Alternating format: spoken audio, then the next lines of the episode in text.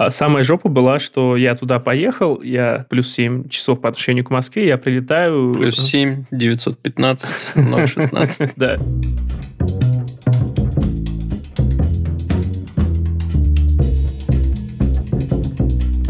Я притворялась сейчас э, мамочкой э, двух очаровательных детей в родительском чате сербском, потому что мне нужно проверить одну гипотезу продукта, в котором целевая аудитория — это родители в разных релаканских тусовках. И я решила как бы зайти э, партизанским путем. И я в какой-то момент запаниковала, потому что меня спрашивают, сколько лет моим детям, и я пишу какие-то ответы, а сама не понимаю, типа, я себя сейчас не выдам так напишут родители. Ну, в общем, я там сказала какой-то возраст, потом мне пришлось считать, во сколько я должна была родить, чтобы моим детям было столько. Поняла, что я родила достаточно рано и должна была четвертый курс э, ходить уже беременной. Ну, короче, сложно это дело, а, ребята. Ну, это не, не Ничего очень страшного. Ничего страшного. Это не очень рано. Беременна в 16, уже седьмой сезон, так что да, четвертый курс.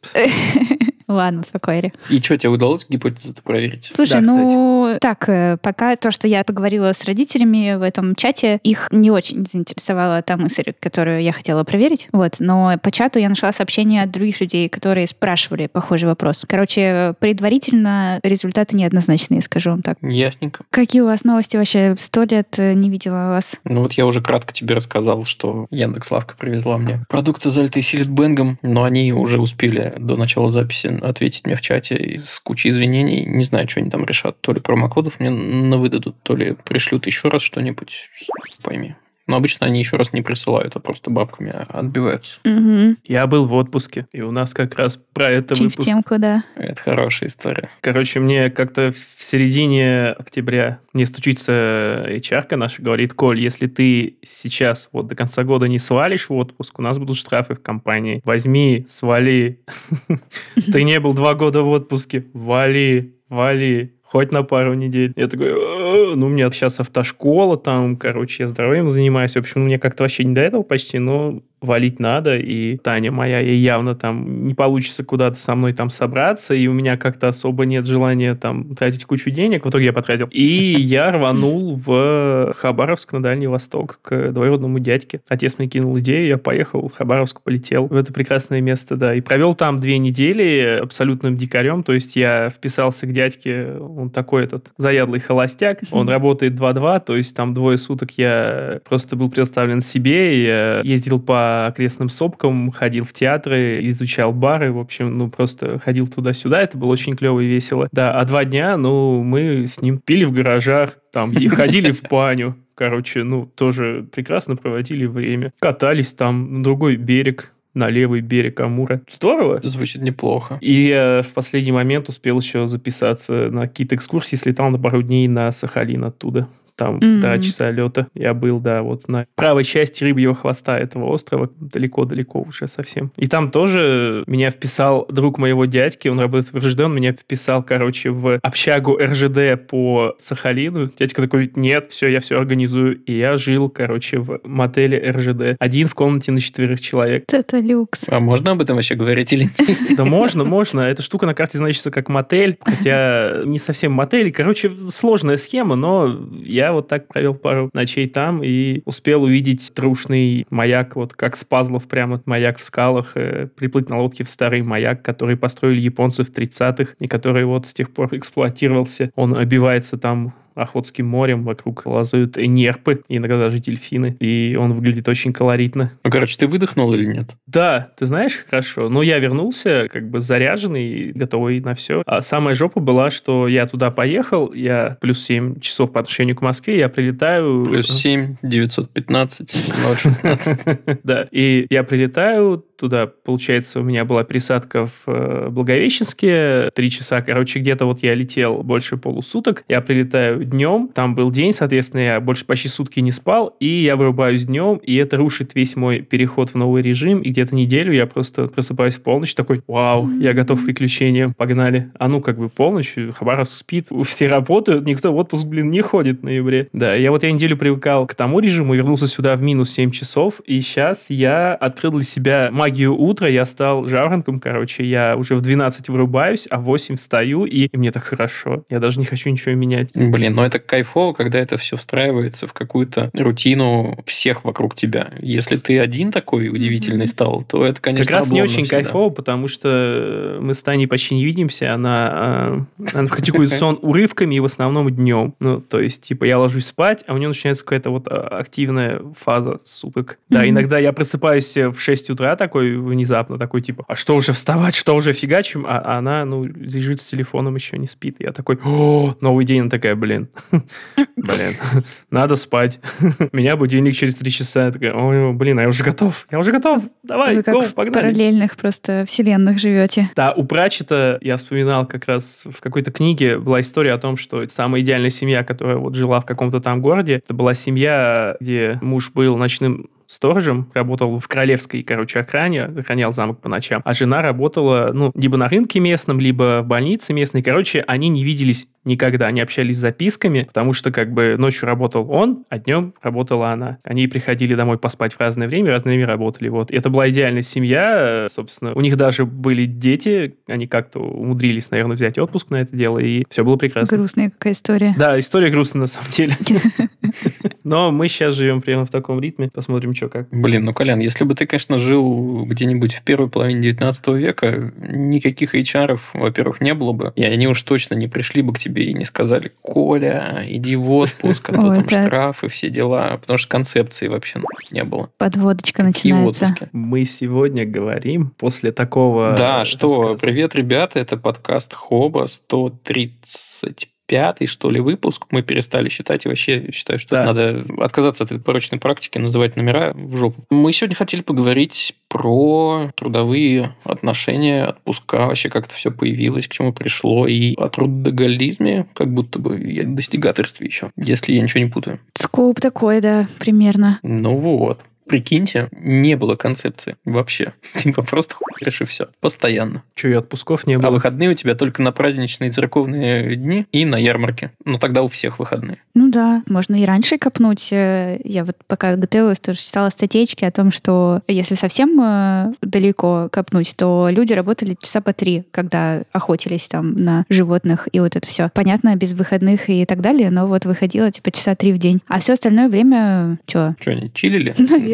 Мне кажется, они ни- ни- нифига не этим занимались. Они, скорее всего, там какие-нибудь условные примусы свои подчиняли, потому что забот был полон рот. Ну, то есть не было ни отдельных специальных булочных, там не было ничего специального, что поставляет тебе все блага. Ты сам себе благо тогда обеспечивал. Если копать очень далеко, наверное, надо было ныкаться от хищников и размножаться очень активно. Потому что выживаемость-то так себе. Как думаешь, это можно отнести к работе? Ну, вообще сложно, да.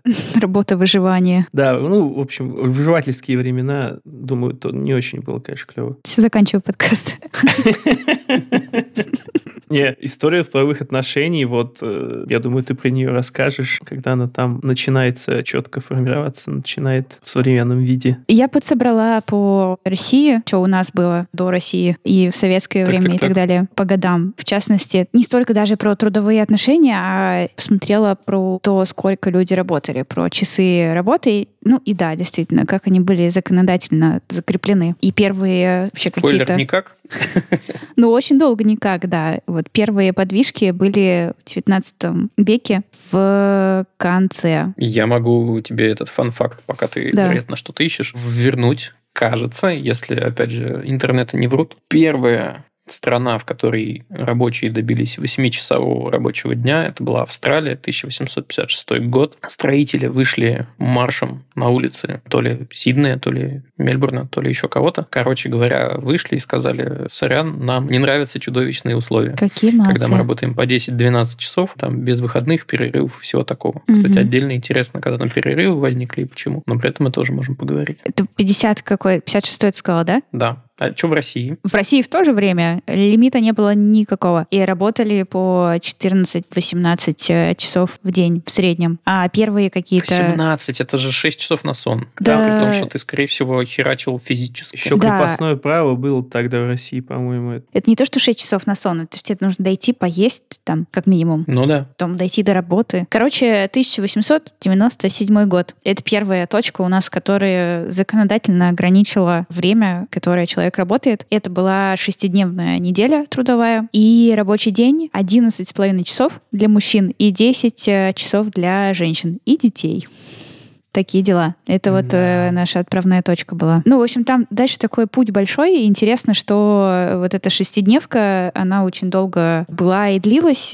Восьмичасовой рабочий день, вот, который нам уже привычный, это было уже во времена большевиков в семнадцатом году, но тоже оставалось э, шесть рабочих дней. Потом был момент, когда попытались подсократить. И э, была точка, в которой люди работали меньше, чем работаем мы сейчас. То есть там было меньше 40 часов, которые у нас с вами есть по трудовому кодексу. И там было что-то типа 37 выходило у народа, там было 7 часов рабочих. Но после этого обратно вернулись на 8, на 6 дней, отсутствие выходных. И потом уже в 70-х годах ввели пятидневку, и в 90-х только, 91 год, это вот э, точка, в которой э, появилось законодательное ограничение, к которому мы с вами тоже сейчас живем. 40 часов на рабочую неделю. Такие дела, пацаны. Блин, но по факту же 40 часов в неделю никто не работает. Ну, я в том смысле, что даже если кто-то говорит, что он работает 50 и 60 часов в неделю, это не значит, что он работает 50 и 60 часов в неделю. Это невозможно, потому что он будет вставать там в туалет, поесть. Если у кого-то есть культура всяких пауэрнэпов на рабочем месте, что прекрасно, кстати, храни Господь китайцев в этом смысле. Но все равно это не так. Поэтому я считаю, что идея сделать, ну, или сократить рабочий день в часах, или сделать четырехдневную рабочую неделю, это кайф. Ну, то есть легитимизировать как будто историю с тем, что ты фактически, несмотря на формальности, столько не работаешь. Я вообще только за. У меня нету пока своего там бизнеса, и мы здесь как бы все выступаем со стороны, получается, ребят, которые работают в компаниях. Пусть и у нас есть там команды, да, я бы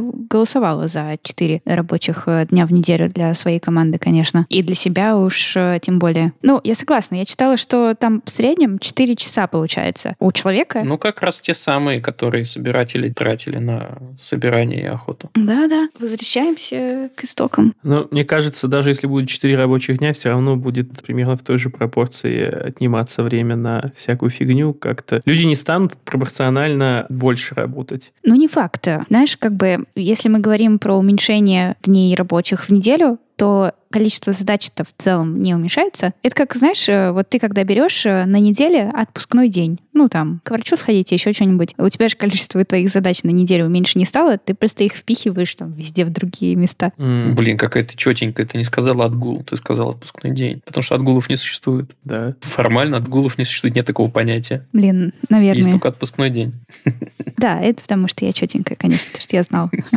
Ну, потому что работать-то надо не 8 часов, а головой. Все сводится к такой формуле. Для меня, во всяком случае. Да. Ну, да. Блин, а знаете, что в Швеции, оказывается, проводились и проводятся, вероятно, до сих пор эксперименты по сокращению рабочего времени до 6 часов. Особенно в этом смысле выделяется город Гетеборг. Мгм. И они там, собственно, целью себе поставили повысить продуктивность и этот пресловутый work-life balance выровнять. А во Франции 35-часовая рабочая неделя, прикиньте. Какие результаты, что там? Да у Швеции все хорошо. Ну, блин, Швеция, конечно, отдельный интересный пример, потому что у них там же этот немножко социализма Мгм. превалирует. Так что это сложно судить и сложно накладывать на условную Россию, потому что это надо пожить в Швеции долго и стать, ну, грубо говоря, шведом и вот эти все понятия впитать с молоком, чтобы сознательно как-то за 6 часов успевать работать. Ну, я, кстати, по-моему, никогда не пробовала засекать прямо свое рабочее время. Когда у меня плохо все с концентрацией, когда я прям размазываюсь по пространству, то я работаю по помидорам. Может быть, это самое близкое. То есть можно посмотреть, сколько помидоров ты за день успеваешь там сделать. Наверное, их как раз часа на 4 и накопится.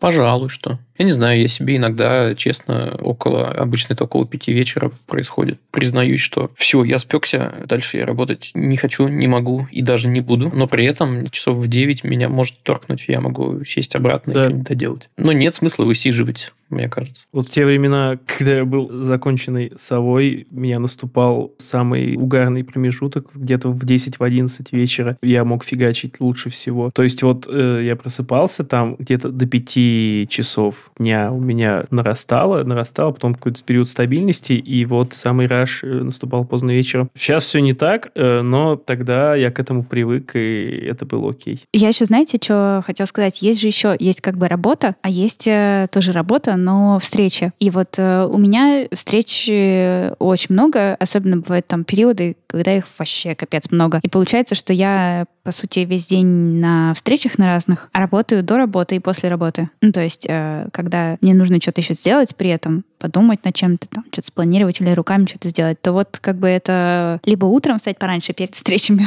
успеть сделать, либо вечером после всех встреч. Но это типа в ущерб официальным рабочим часам, которые, насколько я помню, в Хабре, ну, они существуют, но это условность, тем не менее. А что такое в ущерб официальным рабочим часам? Что ты имеешь в виду? Точнее, в ущерб, э, наоборот, не в ущерб официальным не рабочим ущерб. часам. То есть ты отрываешь от своего времени а, личного. Кажется. Ну, наверное, да. Но мне сложно с разграничением моего личного времени и моего рабочего времени. Во многом тоже благодаря тому, что у меня нету там жесткого, да, что я работаю со старкита до старкита. Я просто делаю дела, и если там мне нужно днем доехать до налоговой, чтобы поменять код ИП, чем я занималась сегодня, и просто это уже невозможно. Я уже устала от всех этих бумажек. Вообще, блин, вы бы знали, но это я Ване завтра расскажу. Хорошо. То я как бы поеду, то есть э, поработаю вечером. И как-то у меня просто вся моя деятельность, она сливается друг в друга, и она у меня все называется такой работой или деятельностью, и личное, и не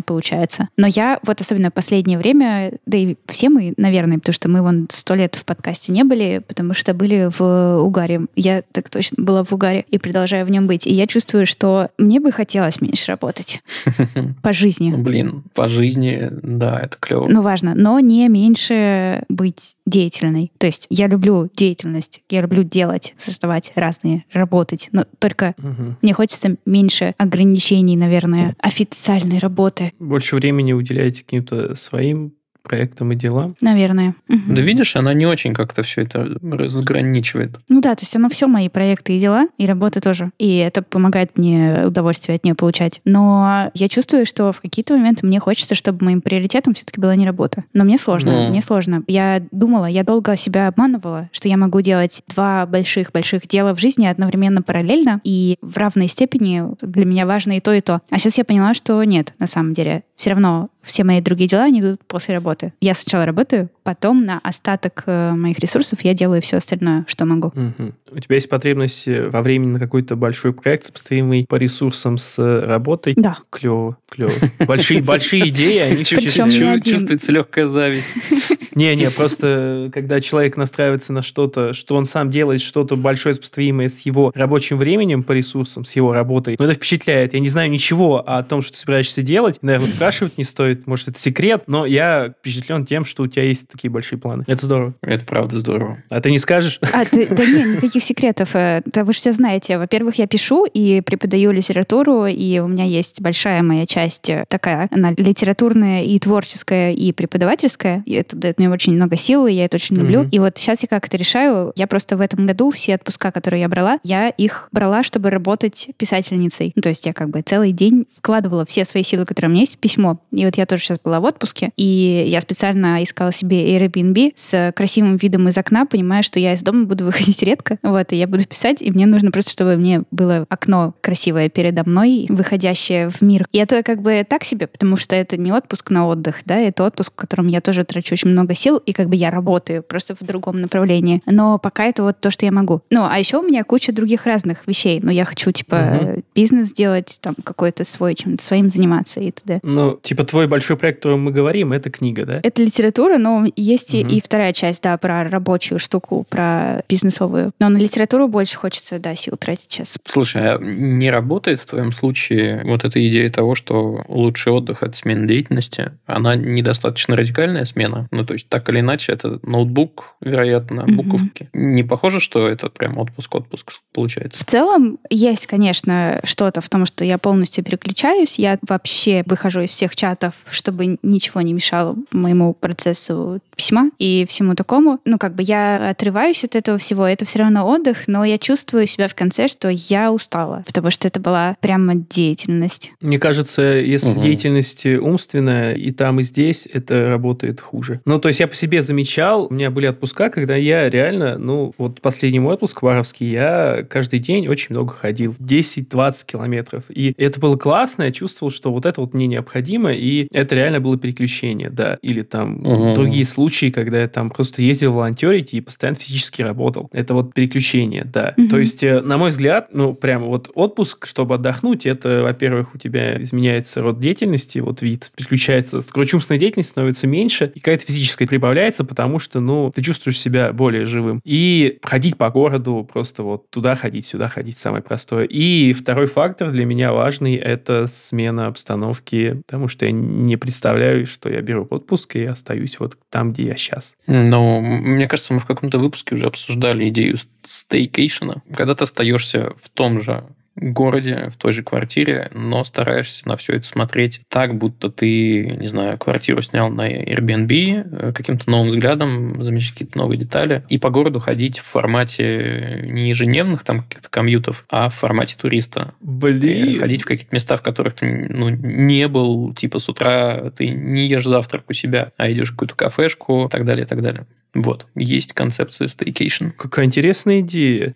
Я подумаю. Пожалуйста, обращайтесь. А, я что хотел сказать. Вот это все, кажется, переключение с одного на другое, взаимно там проникновение работы-работы в не работу-работу. ну, короче, вот это все возможно действительно, когда у тебя адекватное количество рабочих часов в неделю. Я сейчас увидел, что Южная Корея – это одна из тех стран, где самые долгие рабочие часы в мире. И в последние годы она предпринимает какие-то шаги, чтобы все это сократить. Но, например, в 2018 году они решили сократить максимально допустимую рабочую неделю с 68 часов до 52. Типа профит. Так, если поделить на 5, будет 10 с лишним, нет, много.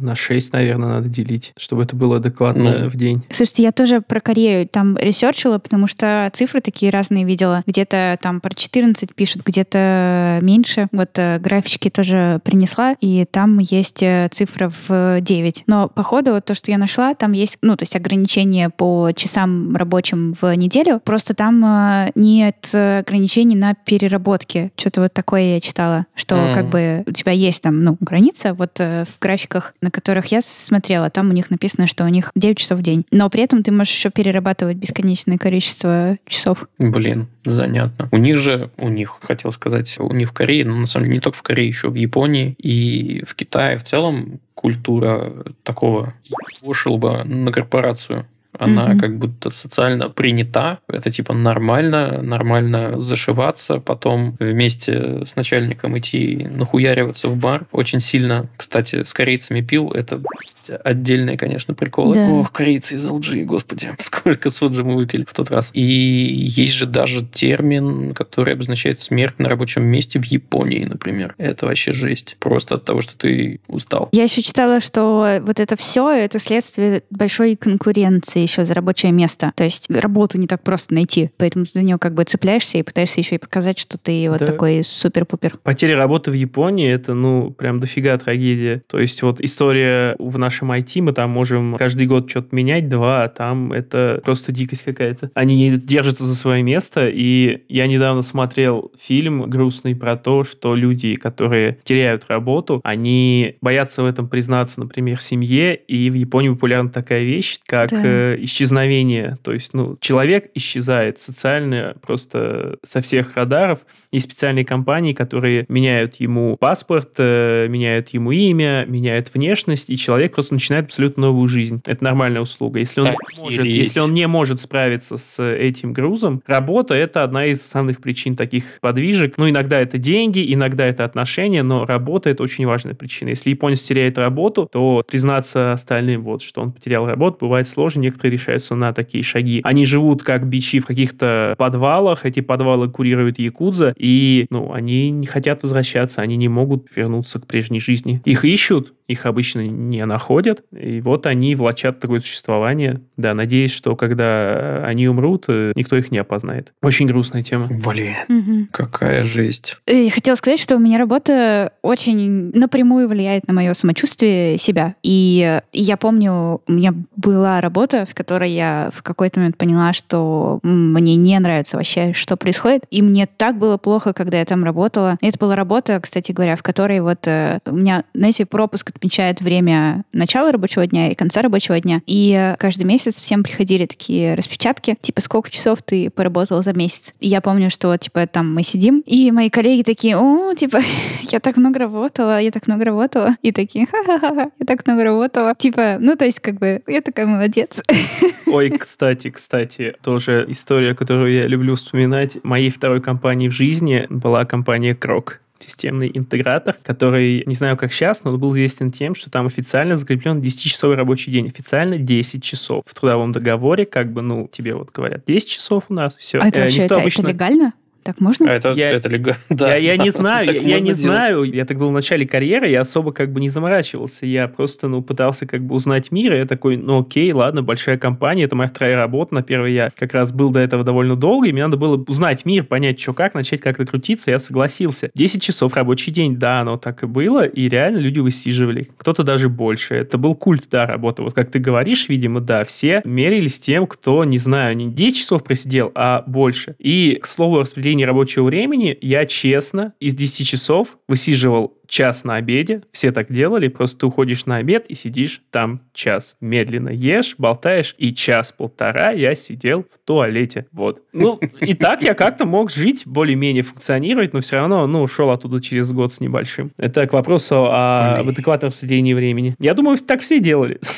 Ну, блин, это же дичка. 10 часов. Интересно, как там сейчас? Не, слушай, меня не столько 10 часов удивляет, сколько как раз вот эта идея четкого следования и вот этому расписанию, и там отмечания по пропускам и все такое. В моем нынешнем случае сложно вообще как-либо отследить, потому что удаленка на 100%. Я в офис приезжаю просто когда хочу, а не потому что надо. Ну и нет, соответственно, никаких трекеров ни на компах, ничего. И мне всегда было странно, когда, во-первых, люди ну, высиживают, с одной стороны, а с другой стороны, ну, там, условно, наступает 6 вечера, они просто встают, все закрывают и уходят, просто не задерживаясь вообще нисколечки. И это мне тоже странно. Да. Я за то, чтобы как-то адекватно к этому подходить. Если тебе работается после шести, условно, и ты видишь, что там за ближайшие два часа ты доделаешь классную штуку и всем сделаешь хорошо, ну, я не знаю, мне в кайф даже иногда остаться и посидеть. Если располагаю этим временем, конечно. А вот, ну, я уже говорил, а если я чувствую, что не работает, зачем? Вот, я считаю просто, может, это идеалистичная, конечно, картина мира, но если не нравится, то он так работать. Я недавно спорила на похожую тему. Моя сторона была такая же, как вот у тебя сейчас, Вань, э, о том, что, ну, типа, зачем вообще тогда, типа, жить? Зачем, если ты 8 часов своего каждого дня, а это дофига времени, проживаешь, лишь бы они закончились. Ну, прошли и прошли, ну, слава богу, все, теперь можно жить. Ну, как будто типа, это идти. неосмысленно, неосознанно. Вот все же про осознанность в последнее время. Но аргументы были мне такие, что, ну, типа, деньги нужны, семью кормить. Хорошо, но тут есть и контраргумент. Можно найти что-то, где столько же денег, э, но поадекватнее. Да, да. И мы еще, знаешь, ушли потом в такую тему о том, что можно работать и знать, что ты как бы халявишь. У меня бывает такое, что вот я тоже чувствую, что я сегодня ну, не могу ноги поднять, руки, мне ничего не нравится. И я такая, ну, типа, я сделаю просто вот bare минимум, а остальное Ну да. потом сделаю. Но вообще, вообще, и в целом, я знаю, что я классно работаю. И я знаю, что я хочу классно работать. Короче, нигде себя не останавливаю, не халявлю. да, ну, типа, не делаю меньше, чем я могла бы, там, еще что-то. И я, в общем, молодец. И тоже вот тут вот мы тоже спорили о том, я вот не понимала, зачем работать, когда ты работаешь тоже вот так вот в полсилы и как бы, ну, нормально, сойдет. Я не понимаю, зачем надо ебись работать, я тоже не понимаю. Ну, это как будто это ниже собственного достоинства. Типа, Ну, зачем? Ты не развиваешься, получается, и все такое. Ребят, ну, есть много разных профессий, где надо работать от звонка до звонка. Это беспрерывные производства, это там какие-то дежурства, то есть какие-то предприятия вот э, полного цикла, там, ну, нужно работать 8 часов, потому что, блин, дело должно делаться. Заводы, фабрики. В этом смысле очень надеюсь на роботизацию и искусственный интеллект. Да, тут, знаешь, Да, столько это тоже классно. будет последствия такие. Классно-классно, но столько людей окажется там без работы, и вот это все Да, ну, там... Кто-то должен делать э, роботов тоже, другие роботы. А кто будет делать роботов, которые делают роботов? Ну, в общем, это бесконечная цепочка. Кто должен быть э, вот в начале этой цепи, кроме человека, как-то сложно это представить. В общем, я хочу еще дисклеймер дать небольшой о том, что да, это все так, и я, конечно, здесь привилегированную сторону представляю. Ну, то есть у меня есть возможность недоумевать, а как это так работать? И не задумываться. Не, возможно, кому-то это в кайф. Возможно, он вот как раз включается и выключается, а все остальное время он задумывается о каких-то других вещах. Но что-то мне подсказывает, что он не думает в остальные 16 часов о высоком. Ни.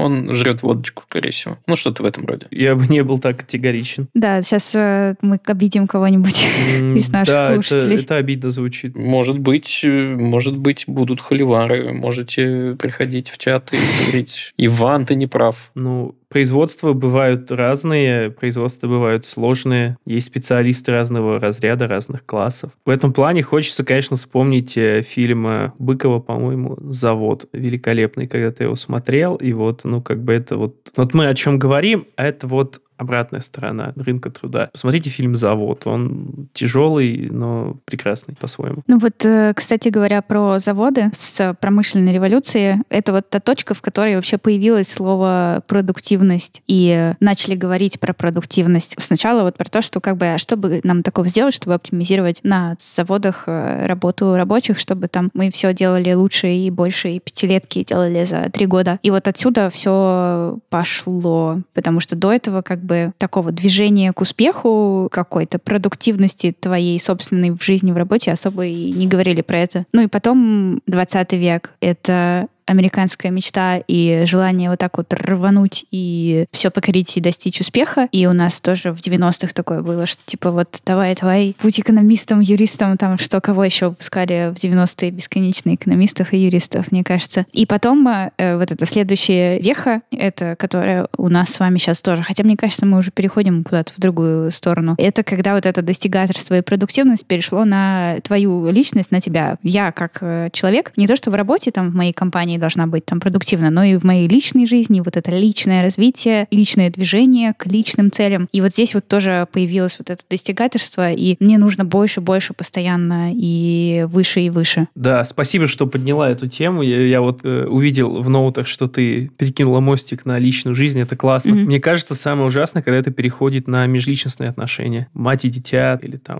муж и жена, когда вот вклиниваются паттерны достигаторские туда. Мы получаем изуродованных жизнью отличников, которым, ну, уже есть много мемов, что, типа, как понять, что человеку будет нужен психотерапевт, там, открываешь страницу, там, у него в дневнике последнее, там все пятерки, ну, да.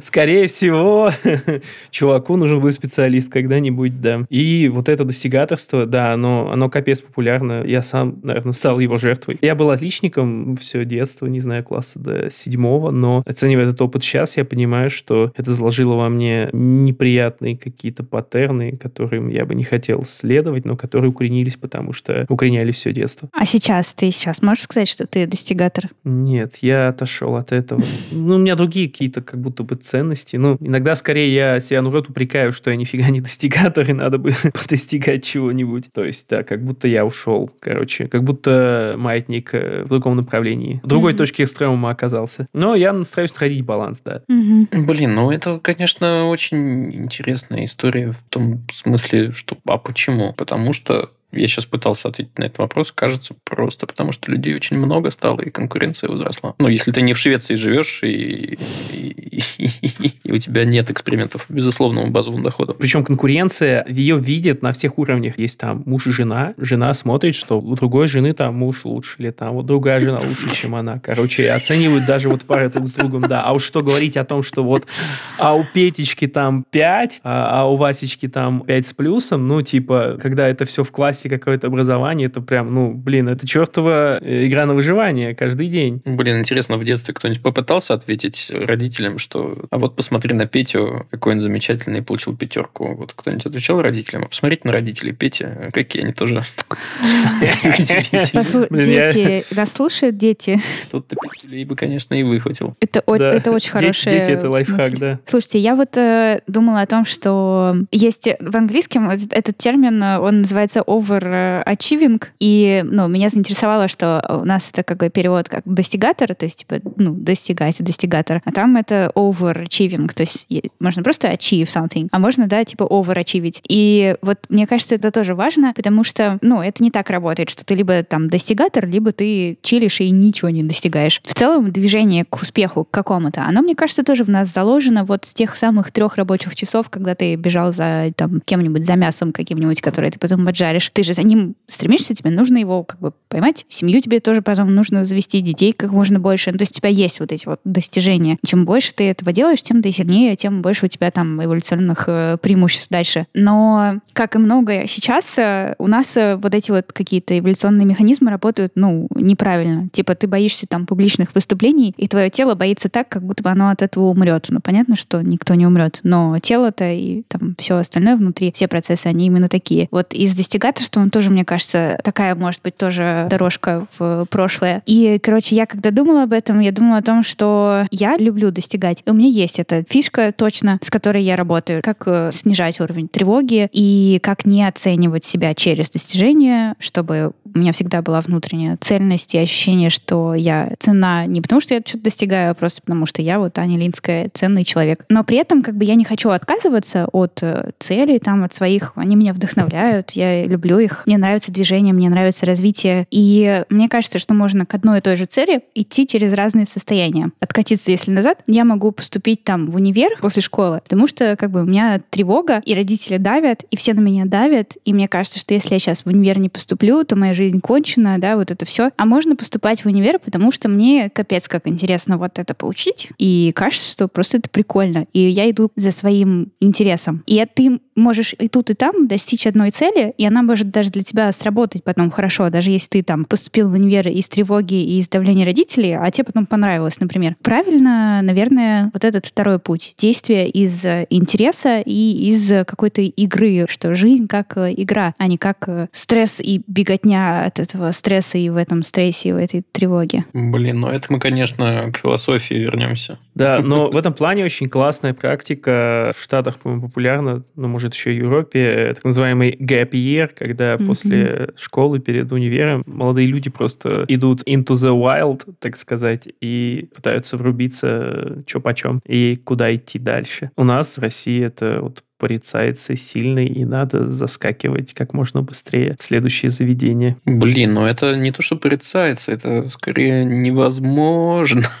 Потому что, чтобы позволить себе год попинать, а, ну да, нужно, чтобы у тебя в семье была возможность дать тебе попинать этот год. Угу. А тут как бы ее, скорее всего, нет. И этот же, господи, как это называется, термин, когда ты сам по себе уходишь. Куда ты уходишь? На, ну, не обязательно на год можно на полгода. Сабатикл. Угу. Да, сабатикл. Вот, это тоже, конечно, интересная история. Блин, а вы, что-то я хочу немножко вернуться назад, а вы сами-то в отпуске любите ходить? Просто я знаю людей, которые не любят. Ну, я люблю. У меня в этом году очень странные отпуска. Рассказывай и про идеальный, и про этот год давай. Блин, идеальный сложно. Зависит от э, ну, моего состояния. Но вот э, там до всех вообще всего, может, еще до ковида, может быть, я не знаю. Ну, короче, для меня отпуск э, был хотя бы раз в год, помимо других более лайтовых отпусков, я старалась обязательно делать как бы большой какой-то experience, приключение какое-то, именно какой-то новый опыт. То есть вот мы ходили к базовому лагерю Эвереста, и я ходила путь э, паломнический маршрут э, в Испании. Просто ты идешь через всю страну с рюкзаком на плечах и спишь в монастырях. Вот такие вот э, штуки мне нравятся тем, что я могу себе выделить время там под большой какой-то experience, поехать на Випассану, да, и там 10 дней сидеть и медитировать. Вот такие вот штуки. А в этом году у меня отпуска странные вообще. В этом году уже два года, как у меня сломалось планирование, и я покупаю билеты в отпуск буквально в последний день перед отпуском, и я не могу ничего как бы себе хотеть какого-то большого опыта нового или еще чего-то. У меня просто как бы отпуск, ну, какой-то кусок э, времени, в который я внезапно могу сменить обстановку и либо полежать и отдохнуть, либо вот, э, да, заняться письмом или еще чем-то. Ну, то есть даже... Слушай, но когда это не запланировано, звучит как приключение вполне себе. Да, так, Так классно. смотрел на это.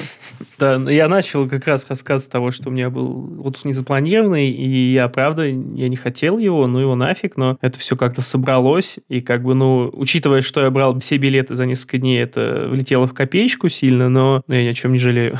я прекрасно провел Ну, время. знаете, что я понял в последние несколько лет, наверное? Что я точно для себя хочу раз в год какой-то большой отпуск. Ну, то есть минимум на две недели. А в идеале, может, даже и на три. Потому что в первую неделю ты выдыхаешь постепенно и вообще замедляешься, ну, или как переключаешься. А потом ты только-только привыкаешь, вот неделю провел, а потом тебя резко выдергивает обратно, если это две недели, обратно работать. Как-то это небережно все. Вот, хочется больше таких вот длительных отпусков, когда можешь перезагрузиться. К слову сказать, 28 рабочих дней – это тоже не мировой стандарт, как выясняется. Да, это чё очень там? даже неплохо, между прочим. Это очень хорошо, я бы сказал. Мгм. Где-то, во-первых, вообще не предусмотрено, а где-то, там, не знаю, в Китае от 5 до 15 дней. Причем там это число Мгм. дней возрастает, нужно там от года отработать. И с каждым следующим годом вроде там повышается постепенно. То есть Да. сразу 15 не можешь взять. В Америке там тоже сильно меньше, по-моему, отпускных дней. Коля загрузился. Ну, в общем, такое. Я просто подумал, вот почему путешествуют в основном в Америке пенсионеры. Вот, судя по фильмам, по наблюдениям, типа пенсионеры, да. Ну да, чувак, это, собственно, идея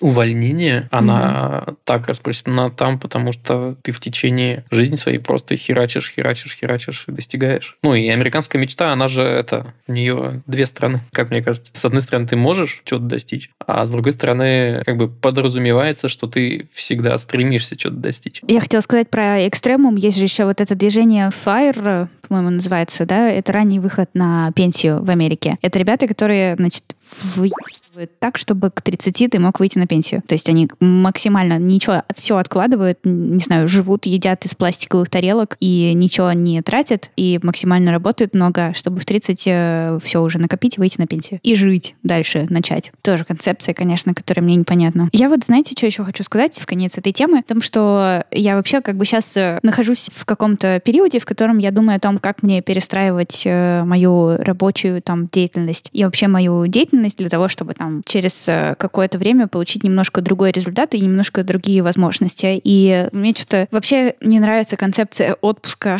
как, э, ну, типа, вот у меня есть две недели, которые я могу взять и отгулять. И мне хочется как будто бы большей степени иметь возможность чередовать деятельность большими периодами разную. Ну, То есть вот у меня в жизни есть кардинально разная деятельность, да, моя там рабочая жизнь и профессиональная карьера и рост и развитие там, есть моя литературная жизнь, есть преподавание, есть другие штуки. Вот, мне хочется иметь возможность э, чередовать их в разное время и иметь возможность э, уходить там в поля, там сидеть в доме у реки и что-нибудь еще тоже как бы в большие периоды, когда мне этого хочется. То есть не планировать себе там двухнедельный отпуск хотя бы раз в год, а иметь возможность там месяц, вот мне хочется интенсивно включиться в какой-то проект и проработать его, а потом там, например, на месяц уехать куда-то в Аргентину. А потом после этого полгода сидеть там писать, после этого там еще что-то такое. Ну, в общем, как-то чуть-чуть по-другому вот эту мозаику построить. Ну, блин, звучит Для этого Интересно. нужно уходить э, в свой бизнес там. Не, свой бизнес, наверное, не нужно. На, на фриланс на, или на какую-то там, да, вот самозанятость. Так можно из кубиков этих э, отдельных активностей сложить нужный тебе график. Ну, типа, это не найм, а проектная какая-то Ну да, проектная деятельность, да.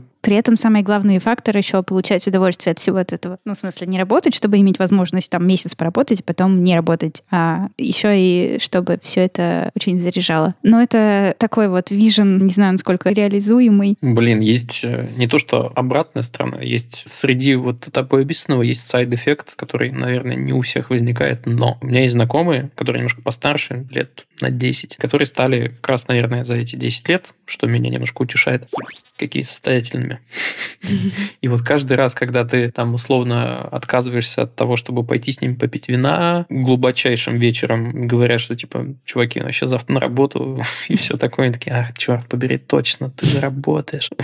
Вот это, в этот момент чувствуешь себя немножко... Не, не ты чувствуешь, ты думаешь, господи, что ты такой этот Как ты так резко с земли ты поднялся в небеса? Не бывает же так. Как-то немножко это странно. Деньги — это свобода, да. Эта тема у меня всплыла сразу, она, может, прям напрямую не связана, но, короче, на, так сказать, домашнее задание, если вам будет интересно на эту тему тоже поговорить, я хотел поделиться статьей, как раз поднять вопрос о совмещении работы и хобби в одном флаконе. Когда-то давно я, чит, я считал, что это достаточно круто, потом я начал потихонечку понимать, что не очень круто, ну как-то, блин, не складывалось у меня. Я на своем опыте понял, что это не особо работает. А вот недавно я прочитал статью на Хабре и нашел этому психологические какие-то вот э, причины, объяснения. И картиночка-то встала что нифига, если твое хобби становится твоей работой, тебе придется искать другое хобби. Давайте оставим это в виде ссылочки в описании подкаста. Статья хорошая. И если вам есть что сказать на эту тему или то, что мы сейчас обсуждали, то будем общаться в хобби-чате. Класс. Блин, кайф. Мне кажется, кстати, нам есть еще даже что обсудить. Может, этот Volume 2 можно сделать теоретически. Угу.